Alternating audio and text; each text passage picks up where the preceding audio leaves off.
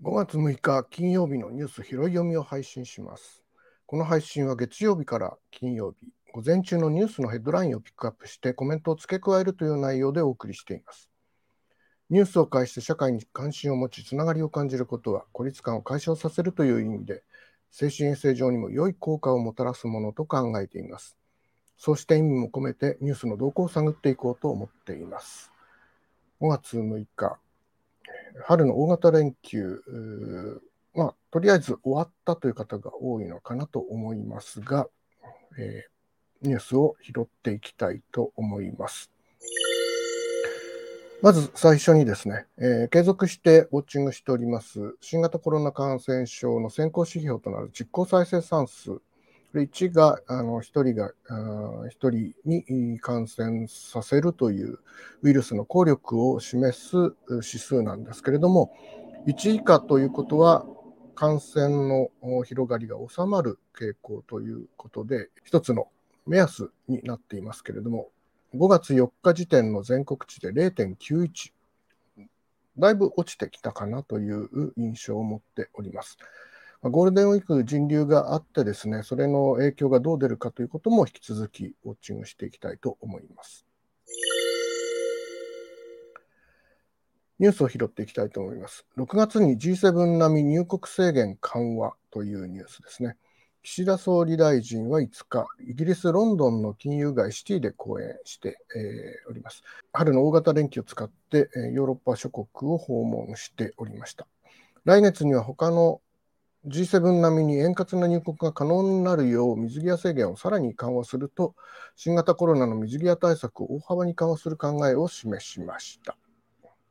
また、日本経済に関して力強く成長を続けるとして、イギリスの投資家に日本への投資を呼びかけたということですね。まあ、また、日本への訪問を呼びかけて最大限のおもてなしをするとも語っております。まこの日本への投資を呼びかけということで、えー、岸田総理が掲げているのは、インベストイン岸田という政策になりますか。えー、岸田総理研究した、えー、が言及しております所得倍増プランということですね。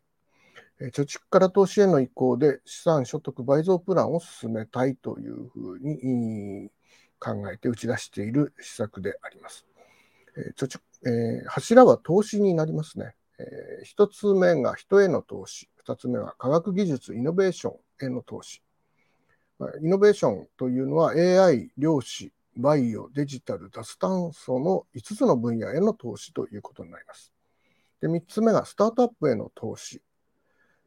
4つ目がグリーンデジタルへの投資という、この4つを柱としてえー、資産所得倍増プランを進めたいとしているのがインベストイン岸田の骨格というふうになっているということです。えー、次のニュースはですね、日英合意安保協力強化、輸入規制撤廃もというニュースですね。岸田総理はイギリスのジョンソン首相と3度目の首脳会談、あのこれまで2度会談しておりますが、今回の放映で3度目の首脳会談を行いました。自衛隊とイギリス軍部隊の相互往来をスムーズにする円滑化協定の交渉について大枠で合意をしたということですね。インド太平洋地域で軍事拡大をする中国への対応を念頭に置いて、共同訓練など安全保障協力を強化する狙いがあるということです。これはアメリカとの間でも共同訓練を行ったりとかしておりますので、あのイギリスともこれをあの拡大していくという内容になっているかなと思います。ジョンソン首相は会談で東京電力福島第一原発事故以後の、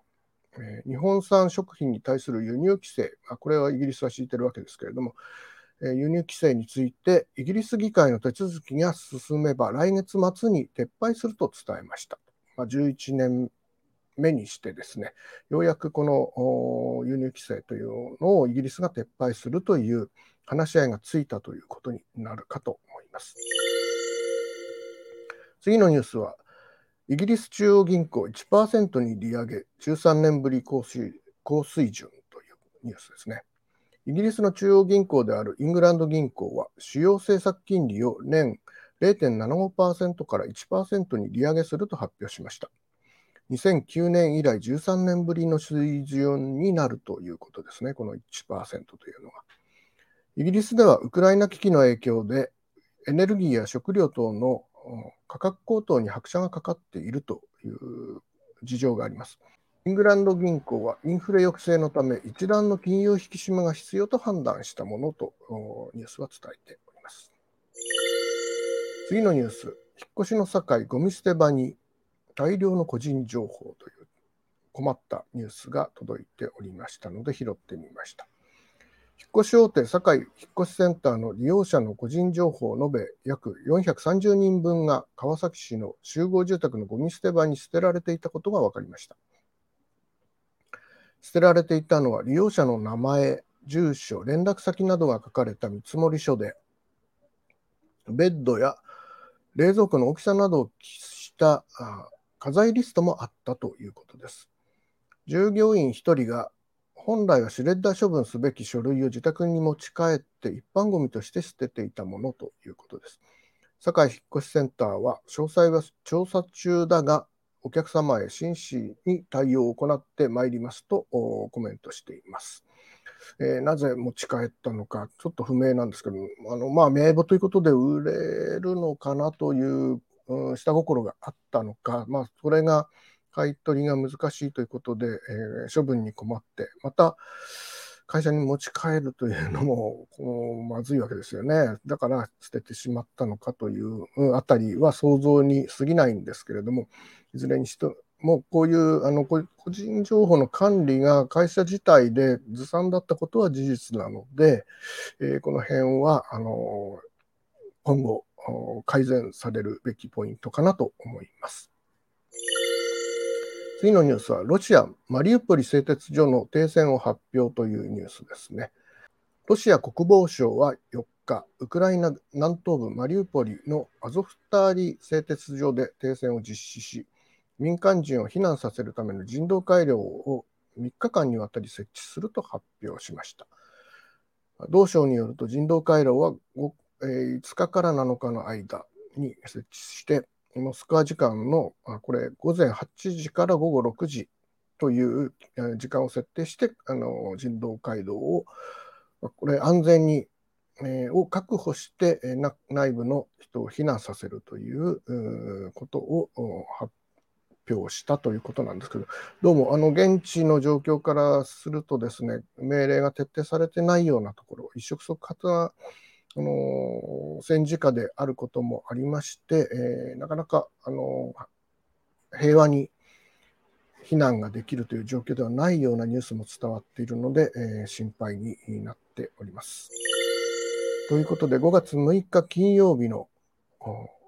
ニュース拾い読みは、ここの辺りで切り上げたいと思います。では。